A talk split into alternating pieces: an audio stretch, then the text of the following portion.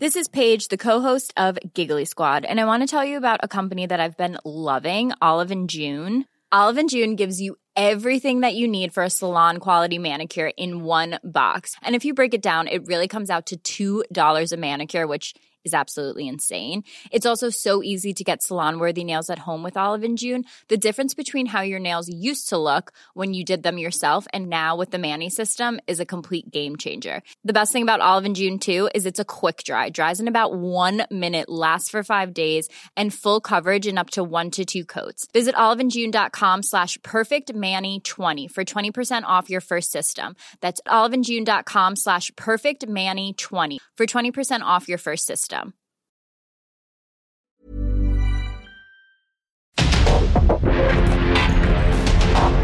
Porque el mundo actual no se entendería sin la economía, las finanzas y los negocios. Acompaña a Mario Maldonado, el columnista de negocios más joven y objetivo del periodismo financiero en su programa. Bitácora de negocios.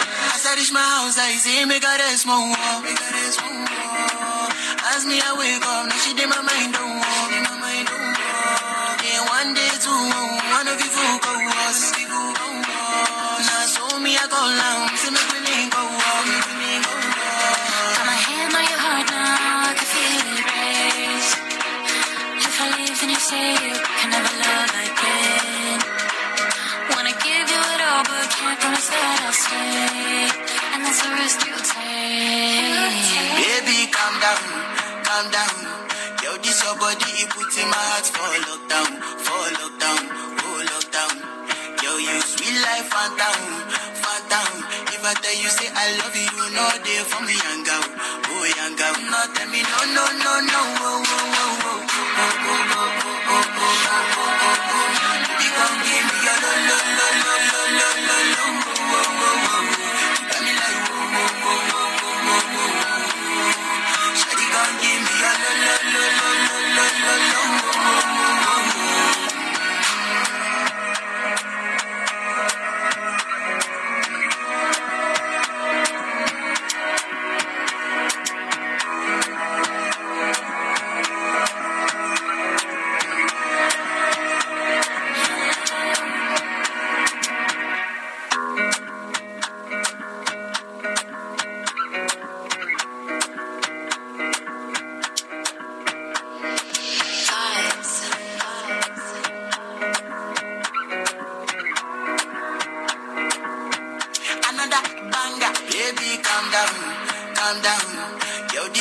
My heart for lockdown, for lockdown, oh, lockdown.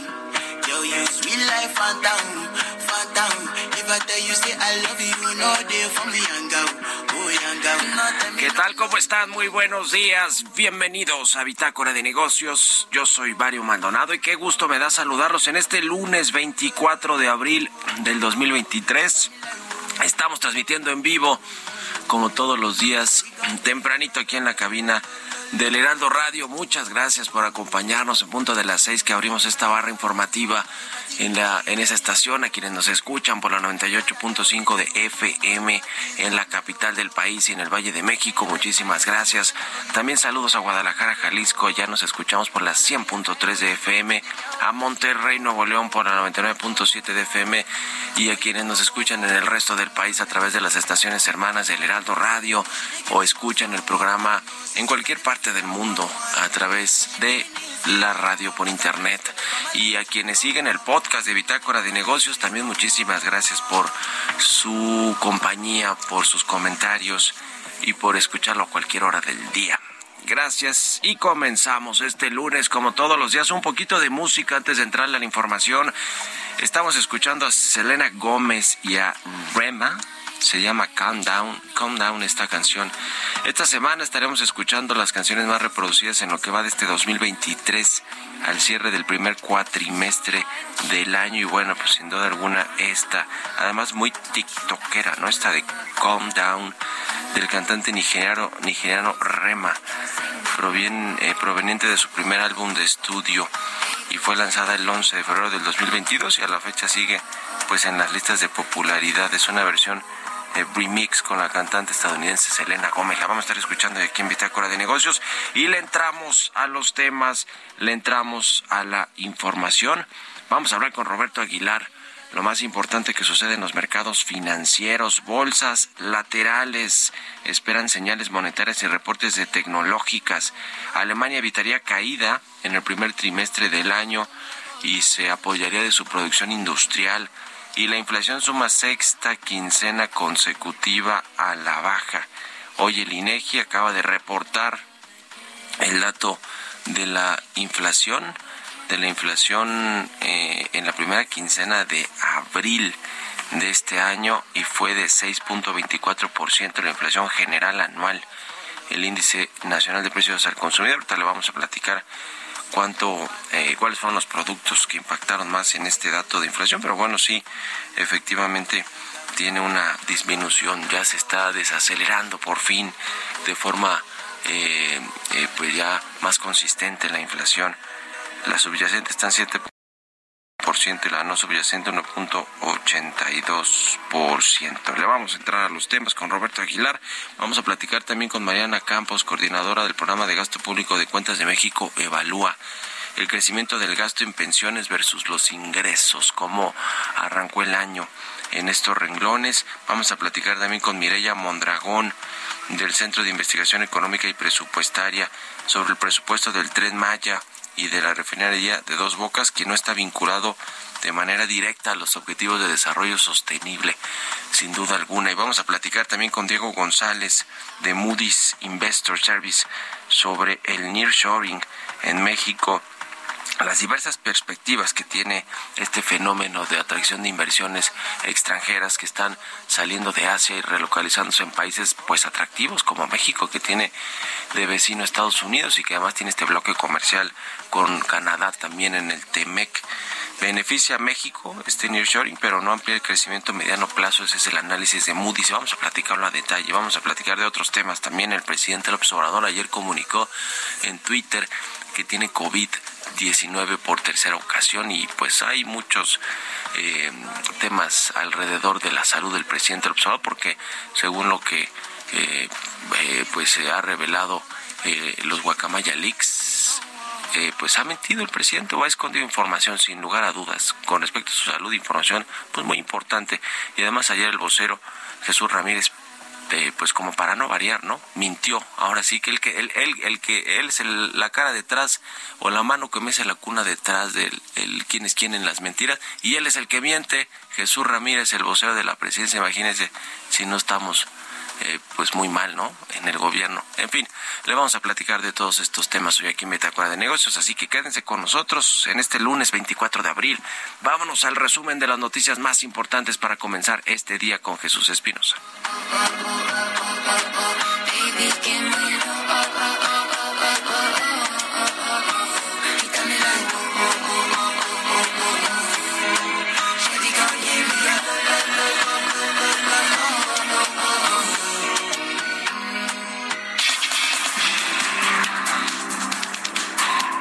Para el sector privado, la aprobación de los cambios a la ley minera hecha en la Cámara de Diputados viola compromisos de acuerdos comerciales con el TEMEC.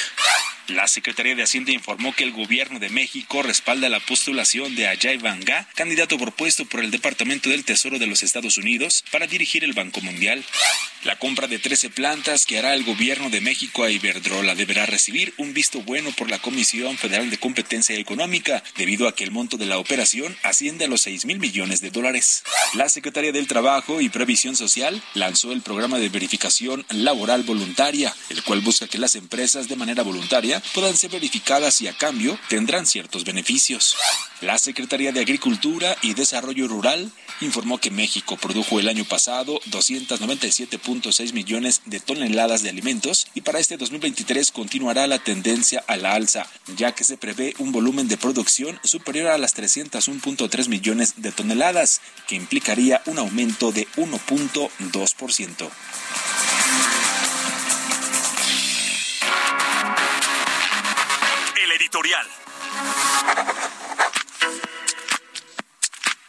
Oiga, el avión presidencial que tanto se vino arrastrando esta venta, la rifa, el circo, maroma y teatro hizo el gobierno y el presidente el observador en lo personal eh, sobre este tema porque lo pues lo usa como bandera de combate pues no sé si a la corrupción como tal, pero sí al eh, pues a la opulencia con la que vivían gobiernos anteriores, administraciones pasadas, sobre temas como el derroche de dinero público en un avión, como un avión de estas características y magnitudes, pues bueno, lo utilizó el presidente como bandera, que además le salió muy mal, les pasó la charola a los empresarios, eh, lo, hizo una rifa, hicieron que los funcionarios públicos compraran boletos, ¿y ahora qué va a pasar con todo eso? Pues fue pues un fraude, ¿eh? la verdad, de que sí lo con todas sus letras, y ahora lo malbarataron, lo vendieron en 92 millones de dólares, eh, pues técnicamente está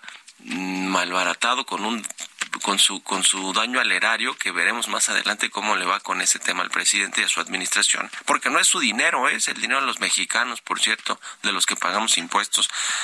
Con una depreciación de 40% eh, lo remataron básicamente. Está bien pero está interesante el país y lo que hay detrás ¿eh? se lo vendieron a Tayikistán.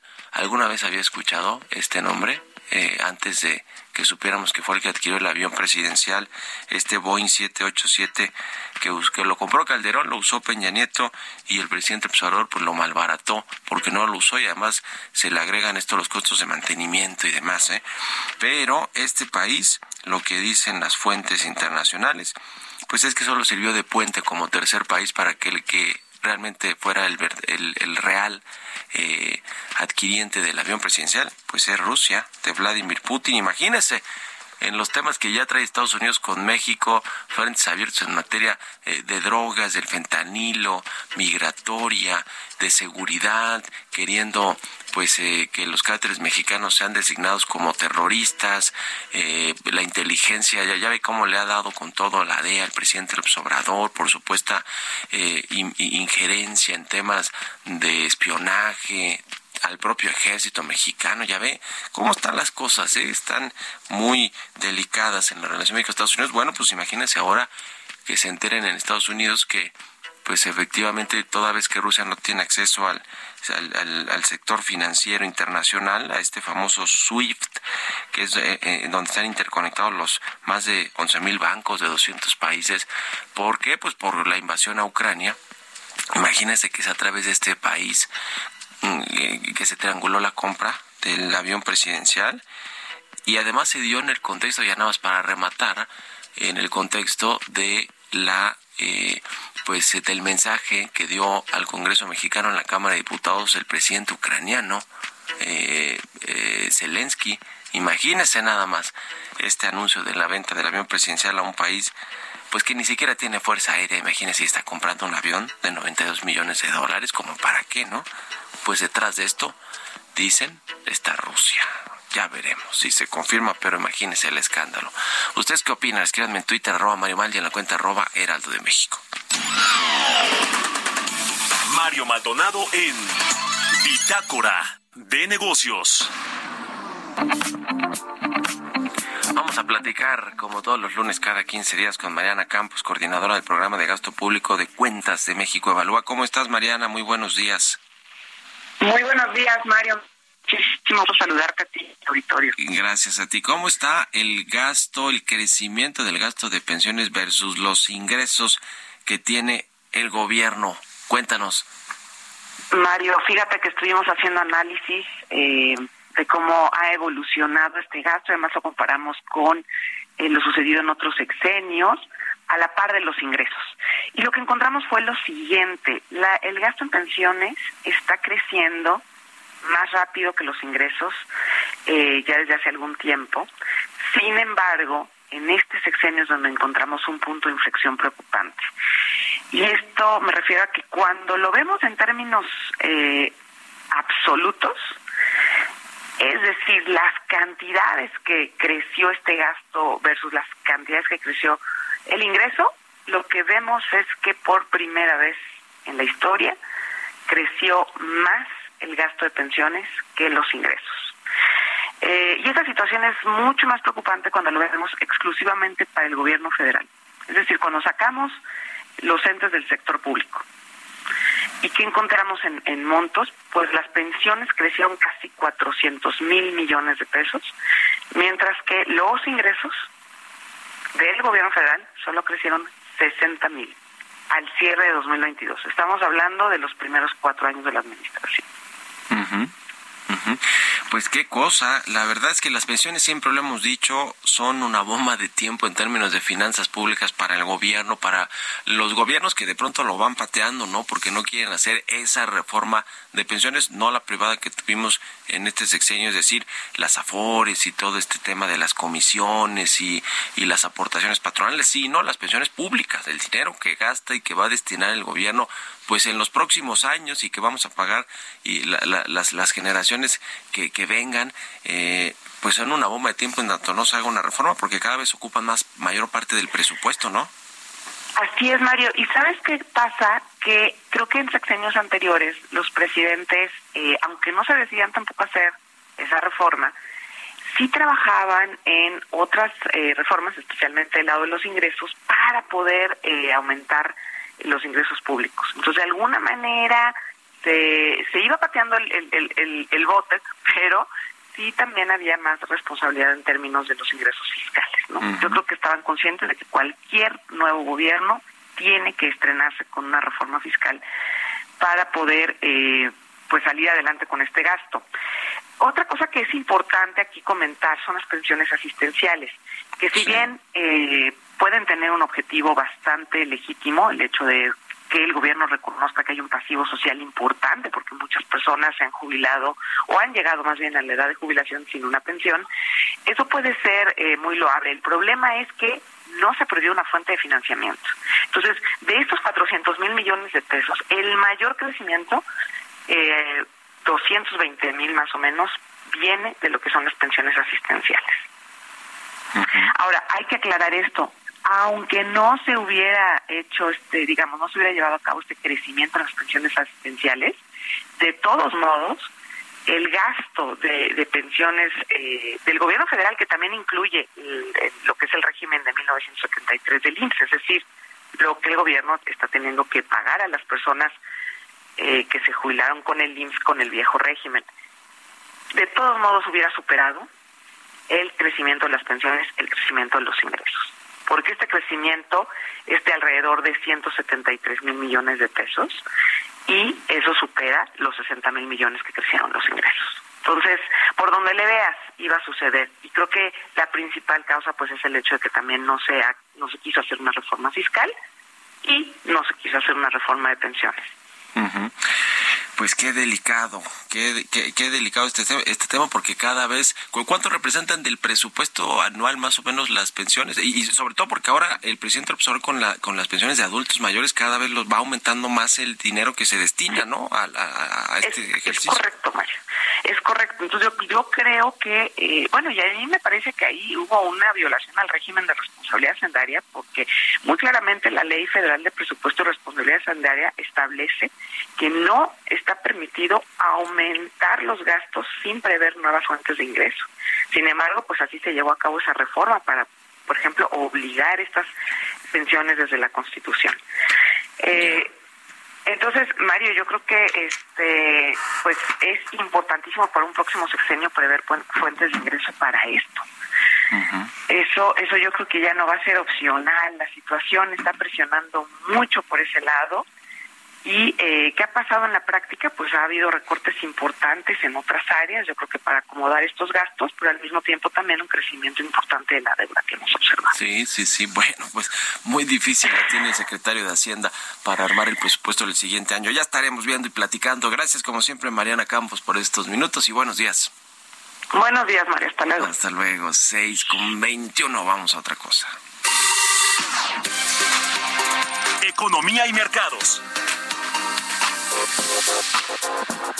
Roberto Aguilar ya está aquí en la cabina del Heraldo Radio. Mi querido Robert, buen día, ¿cómo te va? ¿Cómo estás, Mario? Me da mucho gusto saludarte a ti y a todos nuestros amigos. Se dio a conocer el dato de la inflación eh, y bueno, pues de la primera quincena de abril, debajo de lo esperado, Mario, eh, con un 6.24, el mercado esperaba un 6.28, 6.30, pero bueno, es su nivel más bajo desde octubre del 2021 y es la sexta quincena consecutiva de baja en los precios justamente eh, interesante lo que sucede con esta situación de los precios y sobre todo porque, bueno, pues es una de las variables que hemos estado observando desde hace tiempo y bueno, pues ahora esperar que sea sólida y consistente esta disminución de la inflación. Por otra parte, te comento que justamente las bolsas bajaban en su mayoría al inicio de una semana repleta de datos económicos y reuniones de los bancos centrales juntos con los resultados trimestrales de los gigantes tecnológicos como Microsoft, Google, Alphabet y Amazon.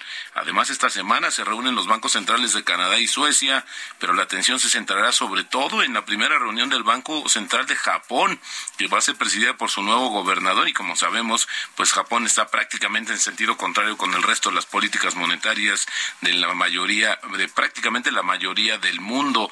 Y bueno, por otra parte, los mercados estiman 86% de posibilidad de que la Reserva Federal suba un cuarto de punto en su reunión de la primera semana de mayo y también una alza similar por parte del Banco Central Europeo, pero también hay cierto riesgo de que en Europa pues se decida incrementar medio punto las tasas. También esta semana la Cámara de Representantes de Estados Unidos podría votar un plan republicano para elevar el techo de la deuda a cambio de recortes del gasto.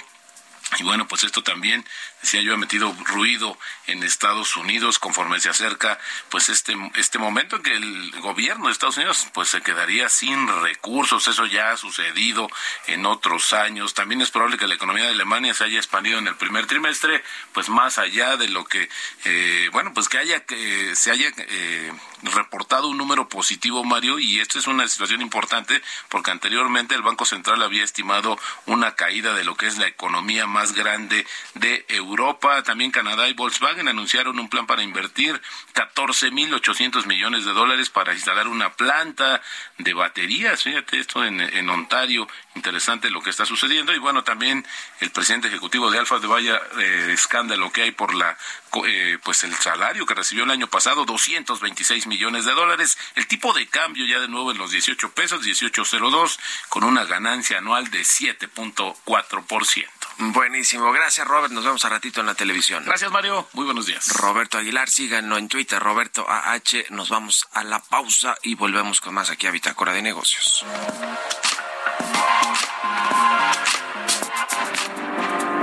En un momento continuamos con la información más relevante del mundo financiero en Bitácora de Negocios con Mario Maldonado.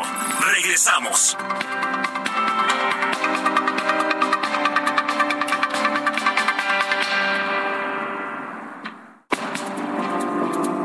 De vuelta en Bitácora de Negocios con Mario Maldonado.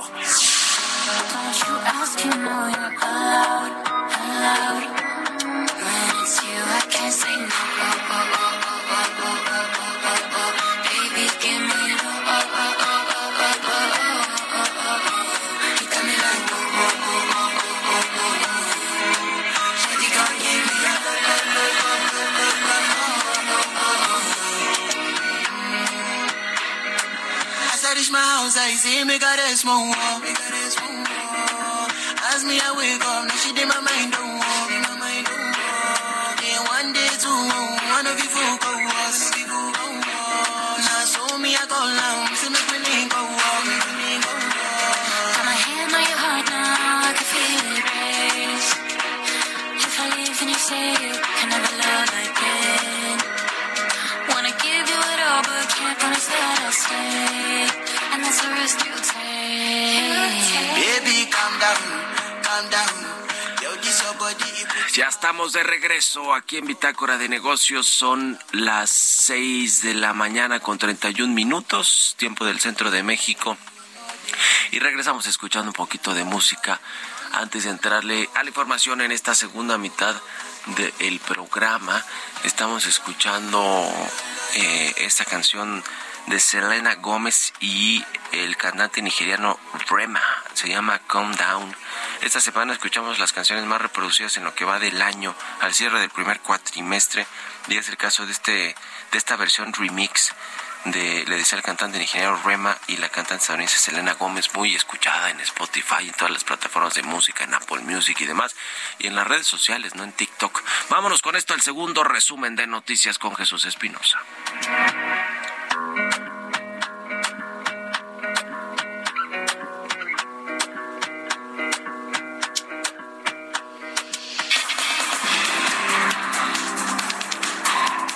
Fue reprogramada para las 9 horas del martes 25 de abril la audiencia de Francisco Garduño, titular del Instituto Nacional de Migración. Estaba previsto que el viernes pasado compareciera en Ciudad Juárez, Chihuahua, por el incendio donde murieron 40 migrantes. El Instituto Latinoamericano del Derecho del Trabajo y la Seguridad Social, Asociación Civil Internacional, integrada por 19 países, aprobó por unanimidad la elección del abogado laborista mexicano Federico Anaya como presidente, así como al nuevo Consejo Consultivo para este 2023. La Comisión Federal para la Protección contra Riesgos Sanitarios sitúa al grupo directivo del fabricante farmacéutico Psicofarma SADCB a la sala de situación, donde entregó la actualización del reporte de cumplimiento y propuso una ruta regulatoria que solvente las irregularidades en la fabricación de medicamentos controlados. De acuerdo a la edición 2023 del estudio Tendencias del Movimiento de Dinero en América Latina y el Caribe de la población que Imagine the softest sheets you've ever felt. Now imagine them getting even softer over time. That's what you'll feel with Bowl and Branch's organic cotton sheets. In a recent customer survey, 96% replied that Bowl and Branch sheets get softer with every wash. Start getting your best night's sleep in these sheets that get softer and softer for years to come. Try their sheets with a 30-night guarantee. Plus, get 15% off your first order at bowlandbranch.com. Code Exclusions apply. See site for details. ahorra solo una tercera parte lo hace con frecuencia y el resto lo realiza de forma ocasional. En México el ahorro y la inversión es baja, pero también lo son en América Latina, pues de acuerdo con el estudio realizado por Visa, solo 63% de los consumidores arma una reserva de dinero. Entrevista.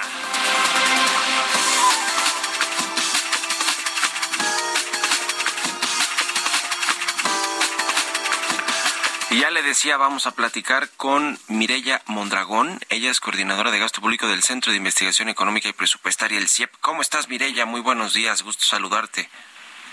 Hola, ¿qué tal, Mario? Buenos días. Muchas gracias por estos minutos. Pues hicieron un análisis allí en el CIEP sobre el presupuesto de dos de las obras insignia de la administración del presidente López Obrador. Hablamos del tren Maya y de la refinería de Dos Bocas y ustedes pues lo que concluyen es que estos dos proyectos eh, pues no están vinculados con objetivos de desarrollo sostenible, por lo menos no directamente, que eh, pues eh, normalmente cuando son de este de este tipo de proyectos tan grandes y que ocupan tanto presupuesto, pues se piensa en que en que en que tenga ese objetivo, ¿no? Cuéntanos por favor de su análisis.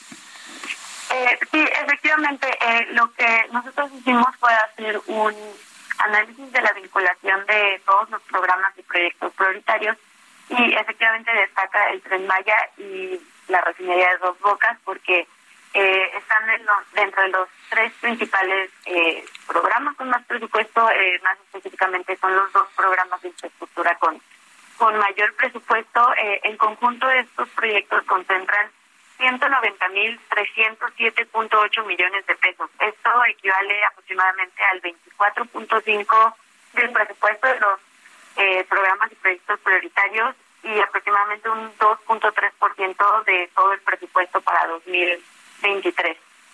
A pesar de esto, pues estos proyectos no tienen vinculaciones directas con los objetivos de desarrollo sostenible, eh, únicamente están vinculados de manera indirecta. Eh, esto implica que el presupuesto de, eh, de estos proyectos puede generar las condiciones que contribuyen al avance de, los objetivos de desarrollo sostenible, los ODS, más no que impacte directamente a su avance. Eh, además, se encontró que estas vinculaciones, además de ser eh, únicamente de manera indirecta, tienen algunas deficiencias como metas sin seguimiento o sus indicadores se encuentran en retroceso. Ujú. Pues sí, además lo, lo, paradójico o quizá pues muy eh, raro también es que ya decíamos utilizan mucho del presupuesto público estas estas dos obras eh, le decía de las cuatro insignias del presidente López Obrador pero además de todo han tenido un sobreprecio muy importante no es decir no se calculó bien desde el inicio el costo de los proyectos o pues han eh, ido ido saliendo eh, gastos ocultos y demás y pues y prácticamente los dos se han ido al doble del presupuesto no esto nos habla pues no solo de una mala planeación, sino también de que no van a, eh, eh, pues, eh, no van a cejar en dilapidar recursos en lo que tiene que ver del, el, con el presupuesto para estos dos proyectos. Eh, sí, efectivamente, uno de los, justamente uno de los proyectos que se ha observado que ha tenido eh, muchos más recursos de lo que se esperaba, pues es efectivamente el, el Tren Maya. Eh, este proyecto para este año tiene un presupuesto de 143.073 millones de pesos. Eh, esto es más o menos el 18.4% del presupuesto de los programas prioritarios, o sea, es decir, es solo un programa y pues eh, sus recursos son, son considerables. Eh, por ejemplo, este, este proyecto eh, tiene únicamente una vinculación indirecta a una meta. Esta meta eh, pertenece al objetivo 8 que sería trabajo decente y crecimiento económico. Eh, esto significa que, aunque pues este es el proyecto de infraestructura más emblemático y con mayor presupuesto de esta administración, pues no se espera que contribuya directamente al, al desarrollo sostenible. Eh, la meta eh, a la que vincula el Tren Maya eh, es la meta 8.9, que nos habla de que de aquí al 2030 eh, se van a elaborar y se van a poner en práctica políticas eh, encaminadas para promover turismo sostenible, que se creen puestos de trabajo, que se promueva la cultura y los productos eh, locales. A, a, esta meta eh, únicamente se le da seguimiento con un indicador y de 2019 a 2020 se encontró que este indicador presentó retroceso. Eh, este indicador es el, el PIB turístico como proporción total del PIB eh, y bueno, ya que este indicador se refiere al turismo, pues se puede explicar esta caída en 2020 por el efecto de la pandemia.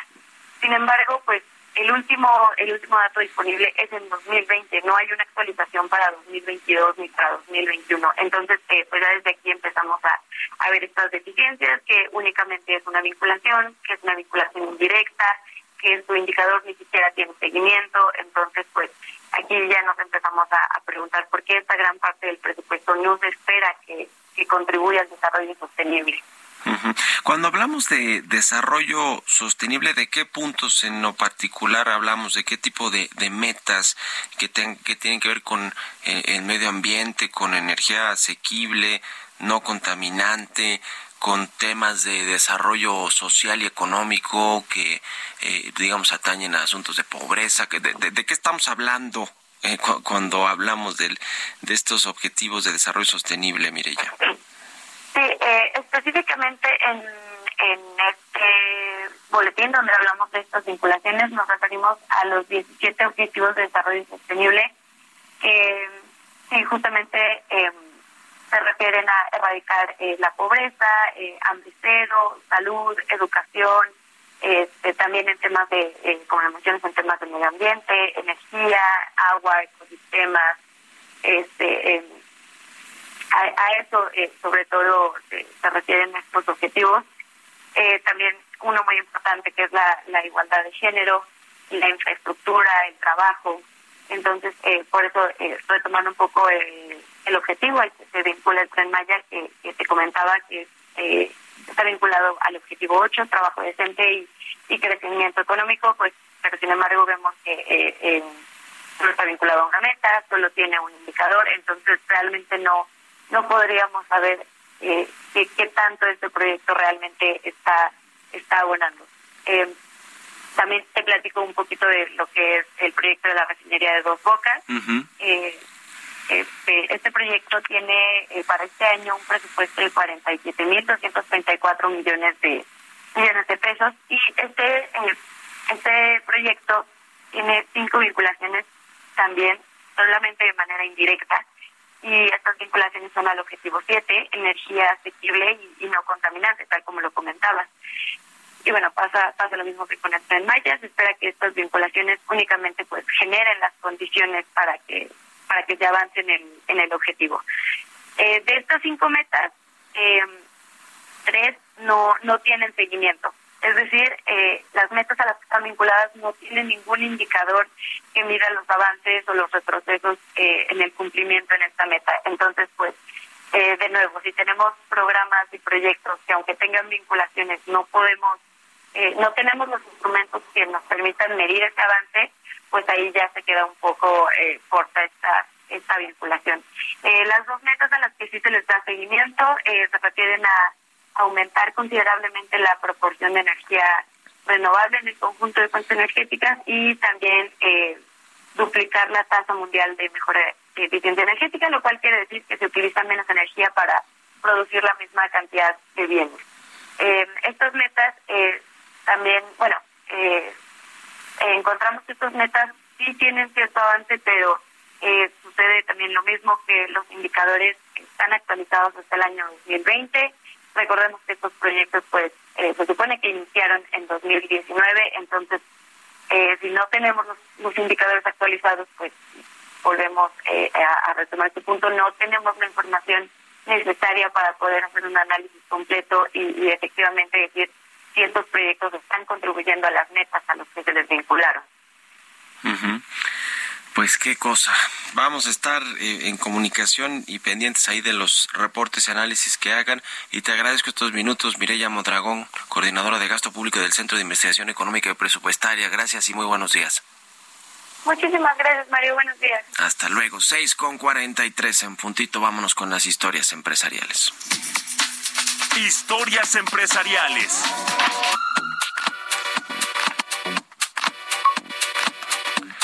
¿Qué ha pasado con todo este asunto del cannabis, la regulación, las eh, pues eh, leyes en materia de consumo, de producción de esto? Porque ahora el presidente del observador, por cierto, ha hablado mucho de Estados Unidos y de la, la pues, legalización, como le dicen, de el consumo de marihuana eh, o de cannabis y todos eh, pues los usos que se le da a esta planta, tanto medicinales como recreativos, y ahora eh, recriticó hace poco eh, que incluso jugadores de la NBA de básquetbol pues promuevan incluso productos de este tipo. En fin, está rojo vivo lo que tiene que ver con el consumo de sustancias, de drogas en Estados Unidos y el presidente se ha ido por el tema del cannabis. En México, ¿qué pasa? Bueno, Lorena Beltrán, directora de Cannabis Salud, considera que la regulación de el uso del cannabis pues detiene su uso mientras que activistas piden que se defina un marco legal para eh, pues que le dé claridad a todo lo que sucede con esta con esta industria y con el consumo y el uso tanto medicinal, terapéutico como recreativo del cannabis. Vamos a escuchar esta pieza que preparó mi compañera Giovanna Torres.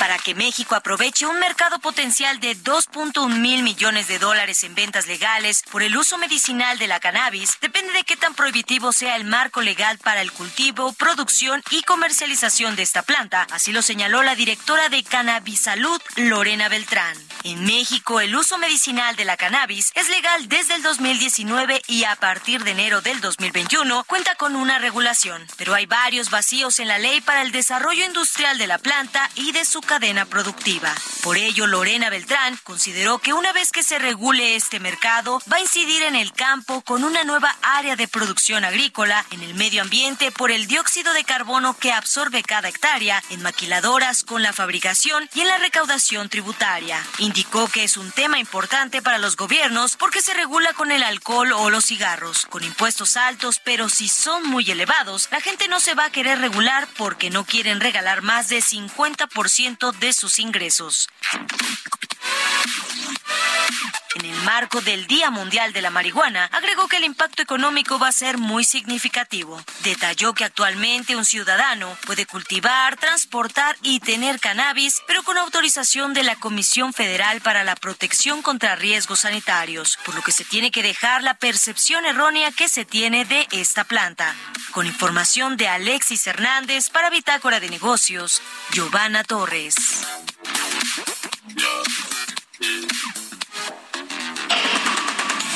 Bitácora de Negocios con Mario Maldonado.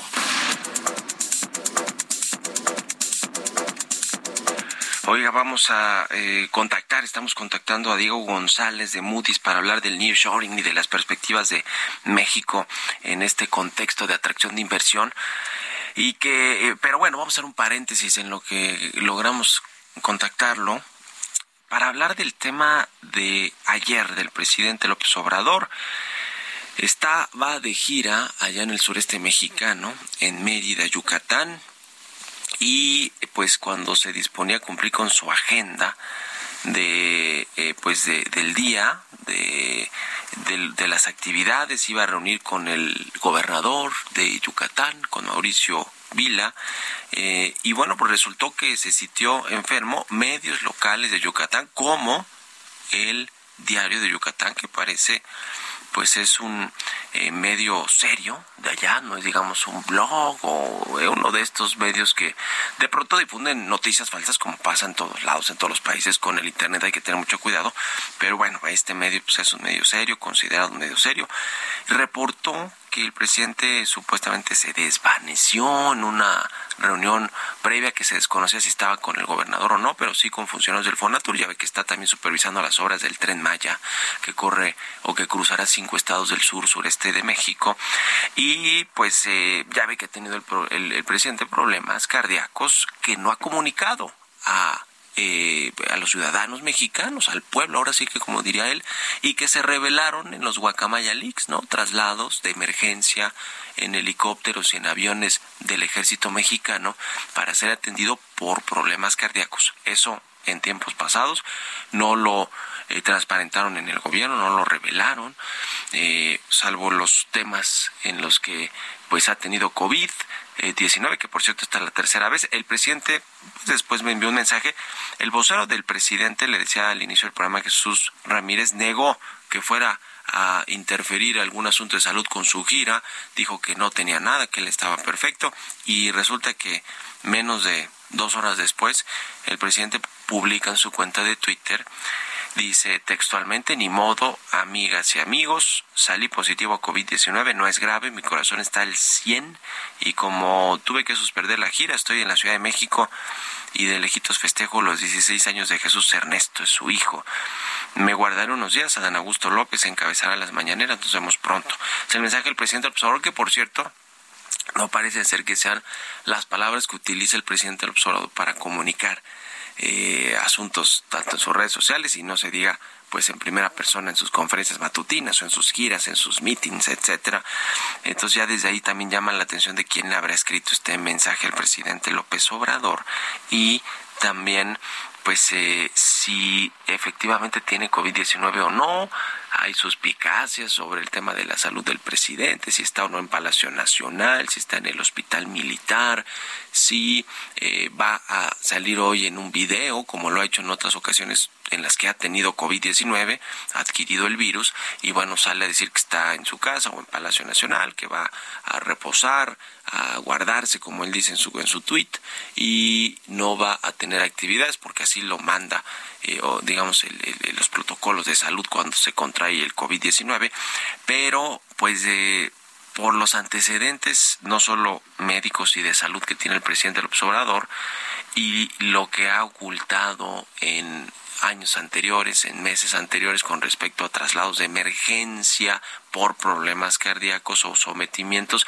no a eh, temas de rutina, como también mintió en su momento Jesús Ramírez, el vocero presidencial, el, titular o el, o el eh, pues sí, el director de comunicación social de la presidencia de la República, que, que, cuando le iban a hacer un cateterismo él dijo de rutina, y pues no, se trataba más bien de un asunto, de un episodio más allá que de que algo de rutina para el presidente del observador, pero todo eso no se ha transparentado y por eso mismo, por que no se ha hecho público en, en años pasados, ya siendo presidente de la República, y porque han tenido que ser los Guacamaya Leaks los que revelan eh, todos estos episodios de salud del presidente López Obrador es que hay suspicacias sobre si efectivamente tiene o no COVID-19 y qué va a suceder hacia adelante, ¿no? Le cargó el despacho ahora de la presidencia de la República del gobierno federal a Adán Augusto López, secretario de Gobernación, pero quizá veremos hoy salir el presidente, al presidente López Obrador en un video, pues hablar o aclarar todo este este asunto.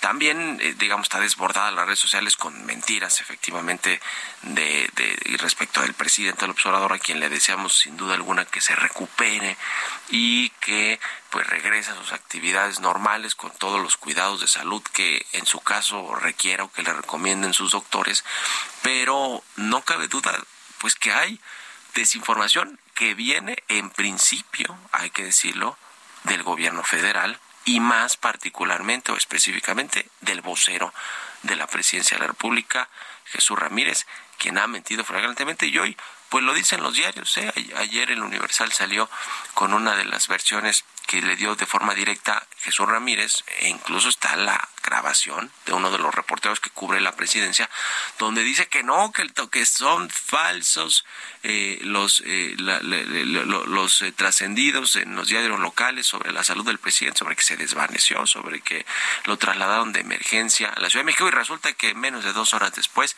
efectivamente sale a decir el presidente López Obrador en primera persona, quizá no con sus palabras, eso sí, que estaba de regreso en la Ciudad de México porque había contraído el virus del COVID-19.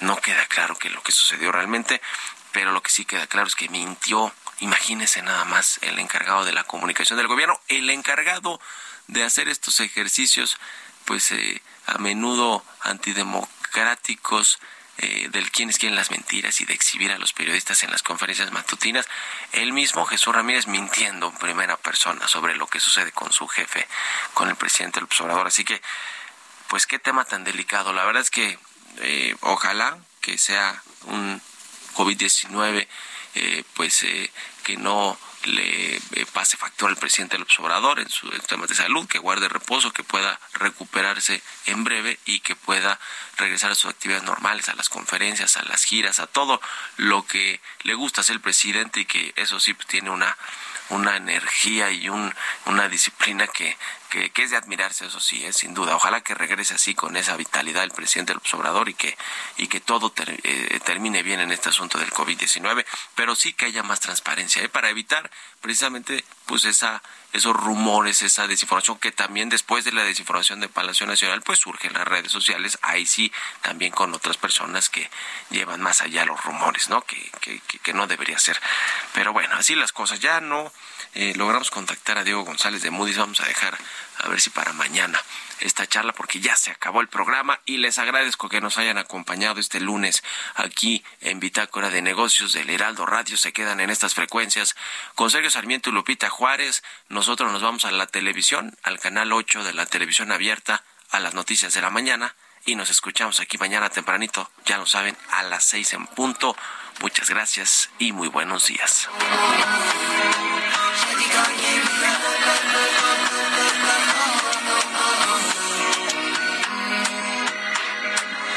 As my house, I see me got a small wall. As me, I wake up, now she did my mind don't walk. One day, two, one of you folk go. Now, so me, I go down, see me go walk.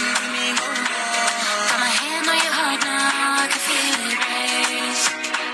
If I leave, then you say you can never love again. Wanna give you it all, but can't promise that I'll stay. And that's the risk you take. Baby, calm down, calm down. Esto fue Bitácora de Negocios con Mario Maldonado.